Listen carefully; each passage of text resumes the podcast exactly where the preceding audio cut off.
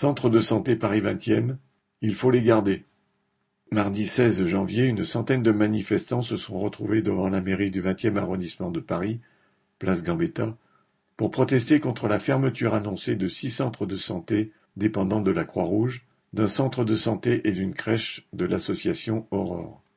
L'annonce de ces fermetures a été faite aux 200 salariés fin décembre et ils vont sans doute se retrouver sans emploi. Bien évidemment, les directions invoquent des raisons économiques. Ces centres seraient déficitaires. Argument massu que la Croix-Rouge invoque ces derniers temps pour se débarrasser de plusieurs secteurs de son activité. Avec les mêmes arguments, elle avait cherché à les vendre aux financiers de la société Ramsay, un des leaders de la santé privée, qui n'a pas donné suite. En fait, la cause du déséquilibre budgétaire de ces centres est évidente.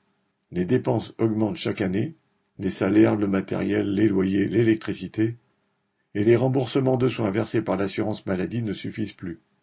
Pire même, pour la crèche, le financement public a diminué suite à la modification du mode de calcul des subventions allouées par la CAF. L'utilité de tous ces centres est évidente. Ils accueillent chaque année plus de quarante mille patients, dont certains parmi les plus défavorisés, sans dépassement d'honoraires, acceptant l'AME. Dans ces centres, ils peuvent avoir des consultations de médecine générale, voire des cardiologues, dentistes, pédiatres, dermatologues, infirmières, radiologues, psychiatres, ophtalmologistes, gynécologues, etc. Rien que dans le vingtième arrondissement, où se situent plusieurs de ces centres, dont le centre Belleville et Axo, vingt mille patients vont perdre leur médecin traitant.